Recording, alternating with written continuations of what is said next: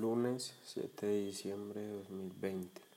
En esta ocasión hablaremos de la costura subversiva de cómo el tejer ha pasado a ser una voz de quien lo ejerce y de los inmensos cambios sociales que se pueden lograr a través de la aguja e hilo.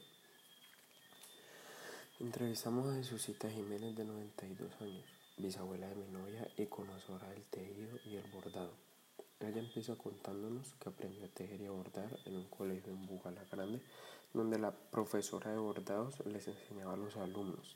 Ella empieza su historia textil a los 14 años durante dicha clase y su última obra eran vestidos pequeños que tejió hasta sus 90 años. Comenta que detuvo esta actividad porque a su edad se le dificulta la vista, la coordinación y otras acciones necesarias para realizar tejido. Jesucita nos cuenta que teje porque la entretiene, porque pasa el tiempo tejiendo y que esto la pone contenta. Ella ha tejido bolsos, muñecas, bordados para sábanas. Recuerda lúcidamente haber bordado la túnica que se ponen los sacerdotes y ropa infantil, que es lo que más le gustó haber tejido, pues esta la hacía para sus nietos cuando nacían. También les hacía cobijas y tendidos, entre otras cosas. Dice con alegría que la mayoría de sus obras iban dirigidas a sus seis hijos y a sus nietos, pero que ninguno de ellos continuó con la tradición del tejer, que se ocuparon más en sus estudios y que solo ella misma se define como la bordadora de la casa. Veo a Jesucita como una anciana muy sana, 92 años no es una edad fácil a la cual llegar y ella se ve muy lúcida, habla perfectamente, tiene recuerdos vividos de su infancia viste elegantemente junto con sus aretes, reloj y cartera. Ella dice que le gusta comer muchos frijoles, que le encantan las pepas y comer sano. Y cuando le recuerdo una reunión familiar a la que acompaña a mi novia, donde la vi comiendo hamburguesa, me dice que ese, que ese día comió un poquito porque le daba pena. Relata que en su infancia creció en Manizales en un convento y que pasaba muy contenta porque la querían mucho y la llevaban a comer comida de las monjas, que era comida buena, dice ella que durante su vida ha trabajado en la agricultura y que de eso ha vivido. Por último, y hago un paréntesis para contar que antes de empezar la entrevista, una de sus hijas desde la sala le dijo que grabáramos en video para que ella modelara y Jesucita le dijo, usted ya calladita, no se metía, lo que la hace ver como lo que llamamos aquí una viejita jodida. Aún así, dice que lo que más feliz la hace es tener a sus hijos, a sus nietos y bisnietos que los quiere mucho y que ellos son la base de su felicidad. De la entrevista con Jesucita podemos ver reflejado lo que, se lo que ha sido la actividad textil para las mujeres durante muchos años, sobre todo aquellas de generaciones pasadas que han vivido todos los cambios sociales que se han venido dando en cuanto al feminismo. Quiero resaltar en primer lugar las palabras de Jesucita cuando nos cuenta que tejer como que la relaja, que la entretiene, que cuando lo hace le pasa el tiempo.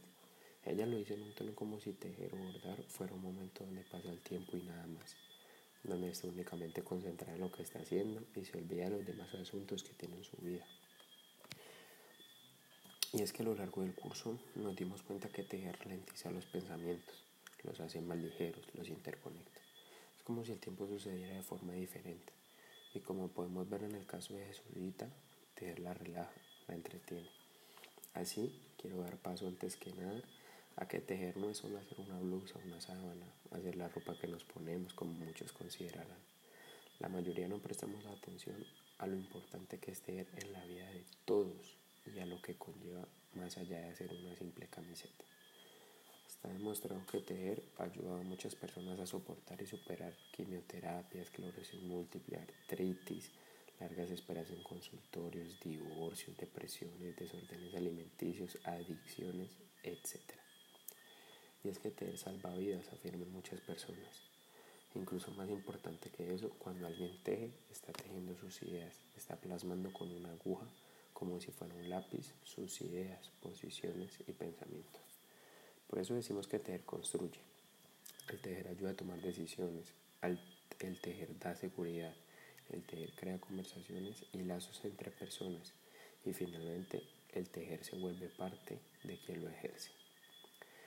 Si entendemos lo importante que fue, es y puede llegar a ser tejer, ahora entendemos que eso de que tejer no es para hombres, se tiene que quedar atrás. Ni las mujeres ni los hombres vienen al mundo con tareas predeterminadas. Por mucho tiempo al considerar que tejer o bordar no era una tarea muy importante para la sociedad, la han usado para rezagar del mismo modo a las mujeres y esto se tiene que acabar.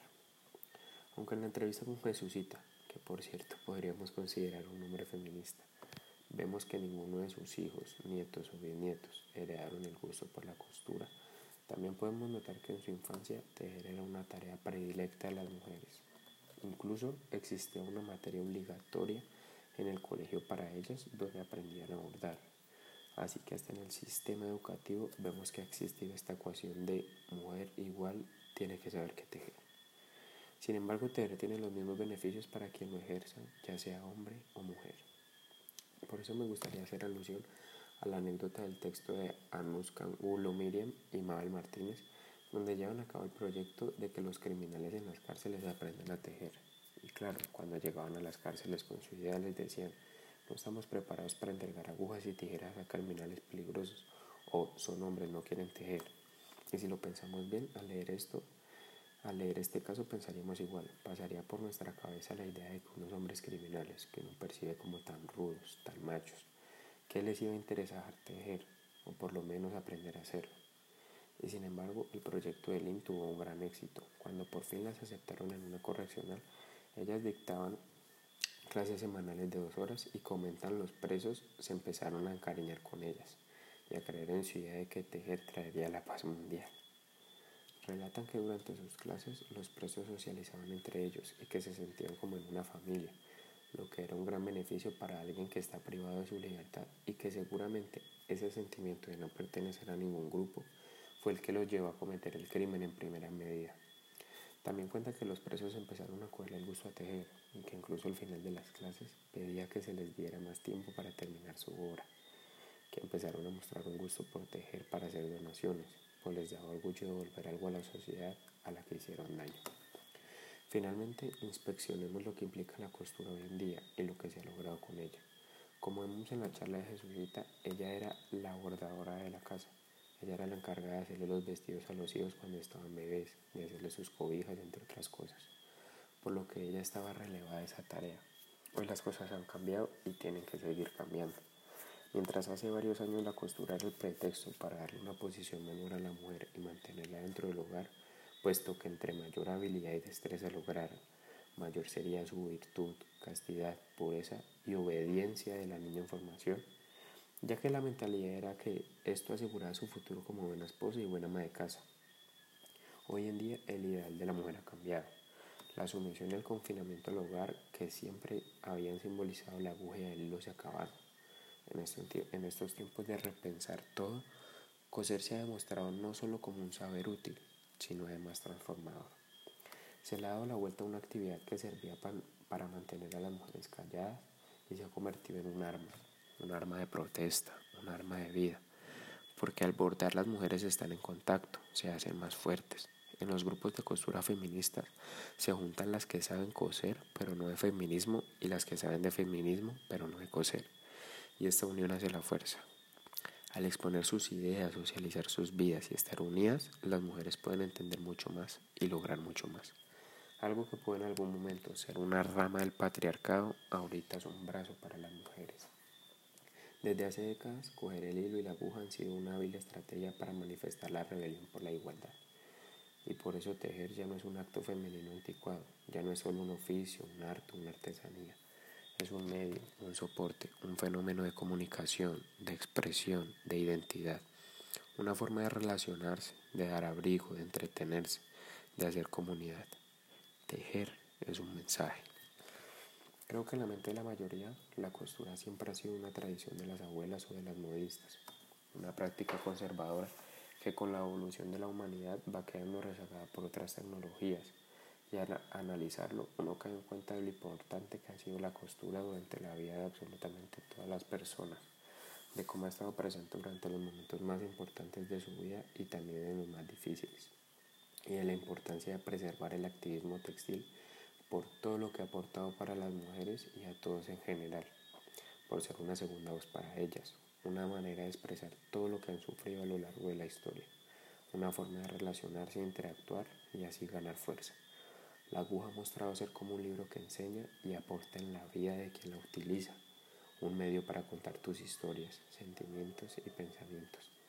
Ha sido el símbolo de la mujer y las ha mantenido unidas. Y por eso coser transforma, coser empodera. Por eso la revolución se hace a golpe de aguja, a golpe de una aguja subversiva que se propone y es capaz de subvertir el orden establecido. Muchas gracias.